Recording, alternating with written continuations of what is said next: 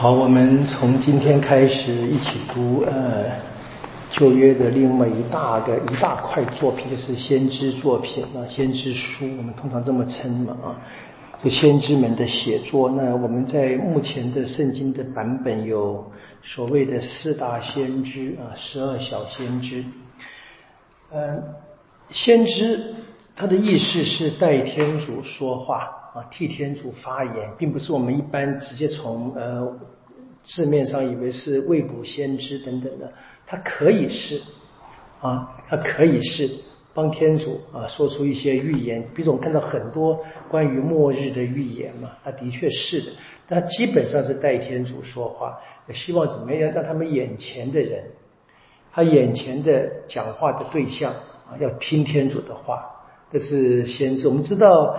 在这个代天主讲话这个基本的背景里面，就可以不会奇怪，这个梅瑟是最大的先知嘛，哈，对不对？有五部作梅瑟五书嘛，他自己也这么说，对不对？他自己也说什么？天主在他以后要兴起一位比他还要大的先知，当然是预告的耶稣嘛。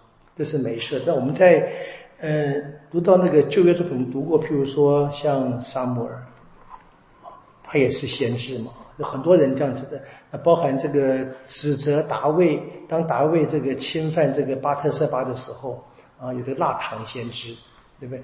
这个加德先知，有很多先知。那么这些先知呢，还有我们所熟悉的厄里亚跟厄里手，都叫先知嘛，对不对？但他们这个先知呢，并没有留下书面的作品，所以我们称为说，呃，没有留下作品的先知。那现在呢，我们跟各位进到这个是这一群是留下作品，这是我们今天开始阅读的所谓的四大先知跟十二小先知，大跟小就单纯的从这个他们所留下的作品的篇幅来分大跟小啊这样子。那当然先知我们知道并不仅仅是这些我们这些呃手上所读的这些作品，有很多先知我们读过，刚才前面跟各位说过，包含梅瑟，还有很多我们不知道名字的啊，其实都是先知。那我们读先知书最大的困难就是这些作品，它就是只有这个作者写的东西，而且你注意看到啊，也不是真正先知，好像一个人坐下来写了一大篇，你像这个伊莎伊啊六十六章啊，那写的很辛苦的了啊，而是他大概曾经代天主所做过的发言，有些他自己写下来了，可能有些是别人写下来的笔录的啊，然后呢被后人收集在一起。也许他自己也做了一些收集，那这个这个非常复杂的。我们看见他这个，特别是伊莎伊啊，前面三十九章啊，我们说比较是符合，好像是个在他生活的情境里面所讲的东西。因为从三十从四十章开始，已经描述的是犹太人在放逐的情况了。那这个先知是什么时候在公职的呢？如果你们看第一章第一节就已经讲了。我们读书，我们说那个脉络很重要嘛，对不对？第一章第一节说了什么？在乌齐亚、约唐、阿哈次跟西泽克亚做犹大王的时候，所以这个先知是在这四个王做王。我们知道达卫做王，萨勒满做王，然后呢王国分裂，对不对？分成南国是犹大国，北国是以色列国，这边是南国啊。南国的君王有好几位，二十多位，这边那他只能活到四位君王而已嘛。对不对？那我们知道他死的时候呢，其实只是在这一个西泽克亚王的时候。换句话说，还要隔了好久才会发生这一个放逐巴比伦的事件。但是呢，伊莎伊尔先知书四十章已经是从那个读的知道，那个背景是在放逐的人民所听见的话，所以这不可能是这一位我们前面现在所读的这一到三十九章的同一个人写的，他没有办法活那么久嘛。所以这，所以你知道这这个书的写作是非常复杂的。我们这个不用太太太太计较，我们得知道的是这个作品嘛，他现在是什么时候写的，然后写给谁的？当然他眼前那些人嘛。困难是我们我们当然读过了，比如我们读过《列王记》，我们读过的这上末上下、列王上下，我们读过，但是谁能够记那么多呢？啊，这需要时间呢，慢慢来。我们现在我们这马上开始读的话，会有一些这个困境。不过我觉得这个还好啊。不用太在意，就不知道怎么样。我们至少有个背景，知道它是在历史里面所发生。而且你看第一章第一节是我们讲的这四个王嘛，那我们看第六章，我们我们先读到第五章而已。你读第六章第一节，先知讲他的蒙召的故事，什么时候呢？是乌齐亚王逝世那一年。所以严格而言，所以在乌齐亚王逝世那一年，那他蒙召嘛，在圣殿，我们一定会读了一个神事的经验，对不对？我们平常在比赛里唱那个圣圣圣啊，这个那个很很深的关联，对不对？好，所以你可以看到这个第一章第一节说的四个王，其实这个乌齐亚王是最后那一年，所以基本上是三个王而已。所以伊莎伊亚他现他的生活的他的生活的这个时间呢，是当时经历了三个犹大王：约唐王、阿哈兹王跟希斯克亚王。那我们会读到，在这个里面你知道这个背景里面。那至于这些人他们在什当时怎么样？你愿意的话可以回去翻一翻《列王记》，你不愿意的话没关系，不逼大家了，太太太辛苦了，太辛苦。你知道你知道这个背景就好了，就这大概是这个样子的啊。所以可以很明白的先知。这些留下作品的先知，或者没有留下作品的先知，是具体的历史人物，啊，是在他们的犹太信仰当中呢，是有特别有灵感或者特别虔诚的，他们被天主拣选代天主发言，啊，那代天主发言发什么话？当然怎么样？他们讲话都是在指证当时当时的宗教或者是社会在生活上不符合天主的旨意。所以换句话说，他们是指责那些人，指责、教导、惩戒，然后呢，预告预告天主怎么样会惩罚，会最后预告天主会拯救那些受苦的那些平民们。那这你可以看见，所以这个在整个的犹太传统里面啊，包含基督信仰传统，也会称称先知是人民的良心啊，以色列人的良心。就是就是不断指责他们的话，你可以看到大部分是责备人的。那责备谁呢？当然首先是那些领导者啊，因为我们知道那个那个年代里面，这个知识的差距、财富的差距、权力差距是非常极端的嘛。所以那些领导者、君王或者是政治、宗教这些领导者，那他们是特别被被被责备的。当然，在某些时候也会责备老百姓。所以我们看见他基本上就是讲这个做王的不像王，做人民的不像人民。所以注意到这个第一章你们一开始就讲了嘛，说大地听嘛啊，你们听啊。他说什么？第三节说上主有话说，我把孩子抚养大，他们已经背叛了我。说以色列子民是天主的孩子嘛，哦，连牛都会认识主人，驴也知道那个喂养它的草，以色列就毫不知情，我的百姓一点也不懂。好。这是全，然后最后讲什么？在第第十节说，索多玛的统治者，当然是把这个犹太的居民啊看成这个跟索多玛来比较了啊啊，哈摩拉的百姓，你们听天主的话。所以有时候天先知讲话，他好像直接说，放在他说天主这么说的，他好像只重新的引述，有些事他自己讲。那其实我们可以看见，连包含他所引述的天主的话说，可以说他得到天主的启示，但怎么得到的谁也不知道啊，对不对？就天主就他在一个特别的灵感里面，譬如说我们我们会读到后面看到这一个，看到这一个呃呃耶勒米亚，他去看看陶工捏陶嘛，他就感受到了啊，天主告诉我，天主告诉我，就是一个很深的感感受。但最后，他他讲这些都是来自于神的启示嘛。所以我们读先知书啊，第一个我们希望知道这个先知他任职的时间，他是一个确实的历史中人物，那我们知道他是针对谁。如果我们对那个当时的历史背景明白，我们会清楚的。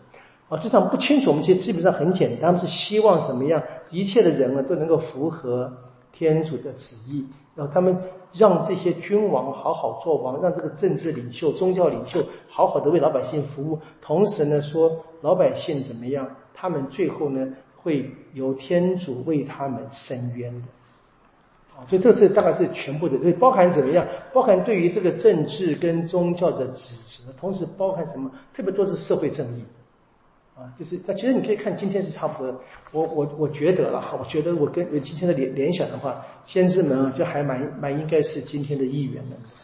我应该反过来说吧，今天的议员们应该是扮演先知的角色。我很遗憾，我们差得远，我们就是就是，我们说希望议员是人民的良心，那事实上差得很远。你看得见这是一个困境。好，你可以看到他们这边他在描写里面很多是象征性的语言，比如说把这个人民就比拟成什么，索多玛跟哈摩拉是什么，全都坏了。那就你看这个第这个第一章的十六节怎么样呢？最后怎么样？说天主会会拯救的，说你们洗涤自洁，革除恶行，停止作孽，学习正义啊，学习行善，寻求正义，责斥压迫人的人，为孤儿伸冤，为寡妇辩护。那么怎么样？我会赦你们的罪，你们的罪虽是诸侯，把它变得洁白。如果人真的这么做，停止作孽，开始寻求正义，他就已经悔改了嘛？就这是一个先知书最关键。但但我跟你说，这个麻烦的是说，他在写的时候呢，很多这个故事，他是不是按照时间顺序写的？看第二章，马上一个什么关于末日的神事啊？到了末日，上主的圣殿三纲必要矗立在群山之巅。这个被收录在我们的平常日课，我们各各位很熟悉的一一一段经文，对不对？念东西，然后很多这个什么上主的日子，上主这个上主的日子，当然是指那个审判的时候嘛。嗯看第三章什么？他就批评什么？耶路撒冷好像无政府状态，什么意思？他当然有政府，有有有君主的嘛。意思说，那个君主不合天主的圣意，没有按照天主的旨意来做君王，那结果怎么样？天主是一定要审判的嘛？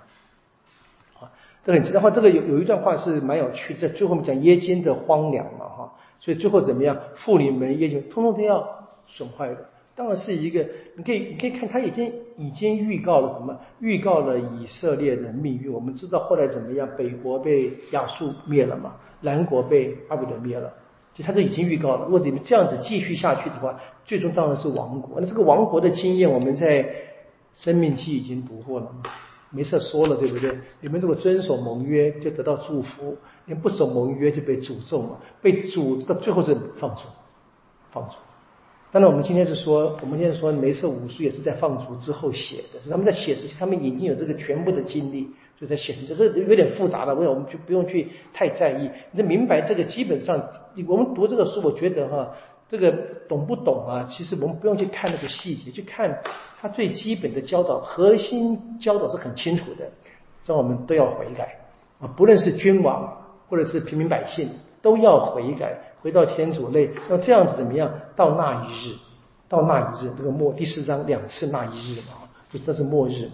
末日天主会怎么样？一定会给我们正义的。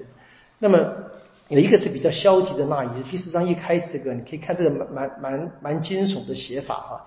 七个女人要抓住一个男人啊。第四章第一节说：我们吃自己的食粮，穿自己的衣服，只要你容许我们归你名下，除去我们的耻辱。什么耻辱啊？想想看，七个女人抓一个男人，因为男人太少了嘛，对不对？男人少，什么结果？妇女就没有丈夫啊，没丈夫就怎么样？没有孩子啊，没有孩子是那个年代妇女们最大的耻辱啊，记得吗？罗特的两个女儿，你可以看这个，这这是一个，这这是什么什么意思呢？当然是这个王国到男人都在战场上在被战死那个背景，大概是这个意思了。那这边这个注解，我觉得是有问题的。这个注解，如果六六九这个注解，他说是什么社会风气的善恶啊，妇女们影响自大，我觉得这个是有，这个是不不对的引起。是在那个时候，女人已经这么样的悲惨，因为男人没有了，就他们怎么样，甚至说。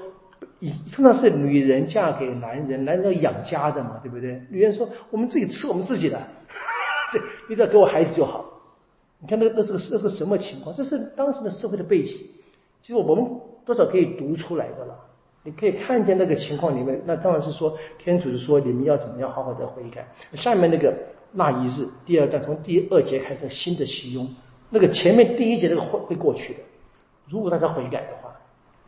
你注意到他一直是个格式哦，先先去指责当时发生的困难，然后呢就会预告天主会拯救。当然，那个条件是什么？大家听了现在天主所派遣来的先知所给的教导，一起来悔改，然后怎么样就会进到天主？你看，基本的那个结构还是在生命记里面哈。没事的话啊，没遵守盟约的人就得祝福，背叛盟约的人就被诅咒。那诅咒其实是自己自己引来的嘛，啊，那第五章还是一样，对不对？就一个就是有时候先知是直接讲话，有时候用诗歌，是用预言。那这是一个很有名的预言啊，这个关于葡萄园的。我们很巧，我们前两天刚好一个葡萄园的比喻，对不对？我就讲这个比喻是背景嘛。只是这边的背景，这边的第五章那个背比喻是果实，本来是天主是那个主人嘛，好，他自己种的嘛，他他当然应该产生好葡萄啊，结果呢却是一群酸葡萄、野葡萄。我们说，你看第七节说啊，万军的上主是的葡萄园是以色列的家，所以那葡萄园是上主的，以色列家啊，犹太人是他的幼苗啊，天主呢原希望正义，你看尽是流血，他希望公平，结果呢只有冤声，当然是指老百姓背叛了天主嘛，然后怎么样？接着第八节开始就控告，说你们这样子的话，就会得到下面的诅咒跟指责。啊，所以非常清楚。你看第十二节说，没有人注视上主的作为，没有人留意他手中的工作。啊，先是一个预言诗，然后下面好像解释一样，然后开始责备这些人，你们会受什么样的惩罚？但是呢，你再继续看下去啊，第十六节里面，万军的上主必因正义受尊崇，至圣的天主必因公平而显为圣。羔羊在那边吃草，有如在自己的草场；肥羊在荒田里吃草。什么？天主的愤怒不是最后一句话。啊，就是希望透过这个简单的惩罚引大家悔改的。而这个惩罚呢，怎么会来的呢？在第二十六节你可以看到啊，就是说上主向远方的异民竖起旗帜，让他们来，什么意思啊？好像上主要借着异民、亚述王朝、巴比伦王朝来惩罚自己老百姓。啊，所以就可以看，当然是这犹太的历史观啊。一切都是天主的手里，在天主手掌握当中啊。那他要老百姓这些背叛他的人被惩罚，他也可以用什么？用外邦的力量。我们当然知道，后来当这一个呃以色列人从巴比伦回来是为什么呢？是巴比伦王国被这个波斯王朝打败，对不对？那波斯王居鲁士啊变成天主的受缚者，对不对？让他们回来嘛。有我们的二死了上跟下的故事嘛，对不对？是这样来的，所以连这个波斯王居鲁士也是天主手中的一个工具。你可以看见，这天主掌控人类全部的历史。那这我们人，特别是我们这些自以为信神的人，我们信神的人是不是真正听天主的话？那这是先知书一直提醒我们的。我们大概每一次读都要去问了这些这些问题啊，我们有没有？在我们身上出现啊，我们这些困难啊，我们就没有能够听天主的话，能够真正的悔改。他这边骂这些老百姓啊，是索多玛，是哈摩拉，我们是不是也是陷入这个困境？我们得问自己的了。那个君王也是一样，他说：“你们献那么多肥油跟膏子，他是干是干什么呢？是干什么？”所以你看第一章的一开始。是非常强的对于一个宗教的批判啊。在第一章的十一节说：“你们为什么向我奉献这么多牺牲？我已经厌烦了啊！公羊的反祭、肥犊的羔子、牛犊、羔羊、山羊的血，我不喜欢了。你们来见我的时候，谁向你们要这个东西了？谁要？我才不要呢！哈，这简直是蹂躏我的殿院，很凶，对不对？我说你们该，你们真正该做的是十六节嘛。”洗涤、自洁、革除恶行、停止作孽、学习行善。我觉得我们今天的宗教的领导者还是一个有这个问题的了。我们得得想的哈，对不对？我们不要单纯去想说过去这个最近这前前几十几二十年这些圣子的犯罪，就整个教会哈，在历史里面非常多这样，不知不觉我们就成了这个这个既得利益者，不知不觉成了这个迫害的人。本来应该真正执行天主旨意的人，反而成了这个迫害老百姓的人，听起来非常恐怖。但其实你可以看历史是一直在在这样的发展的哈。所以先知书我们值得我们读的了。让我们看看，我们不要再太在意啊，是不是很难读不懂？把那个基本的核心教导我们先掌握住，应该就足够我们第一次念就很好。好，我们明天就继续看这个先知怎么蒙召的吧。这故事蛮有趣的，有时候。愿光荣归于父。你自己算一算，起初如何，今日依然，直到永远啊！好，谢谢大家，辛苦了。